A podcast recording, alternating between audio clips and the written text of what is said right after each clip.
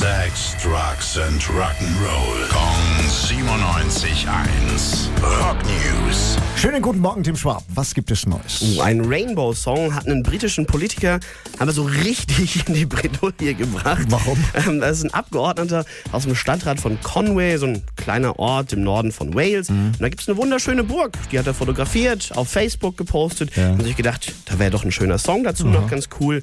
Und dann nehme ich von Rainbow einfach mal Kill the King. Klingt alles ja nicht so furchtbar schlimm. Es war halt bloß direkt nach der Krönung von König Charles Oh, dem oh, Dritten. oh. Und dann haben sich ein paar Royalisten da aufrecht drüber aufgeregt. Ja, haben gesagt, das kann ja wohl überhaupt nicht sein, sowas zu machen. Der Abgeordnete hat gesagt, naja, ganz ehrlich, das hat damit doch überhaupt nichts zu tun. Ich fand das ganz witzig. Unsere Burg hat mir Ja. gefallen. Und die ist von Edward I. gebaut. Der ist halt auch schon 800 Jahre tot. Regt So euch nicht schon? auf. Ja. Das ist schon wieder Der- 800 Jahre. Ja, der King ist schon wirklich eine ganze Weile gekillt worden.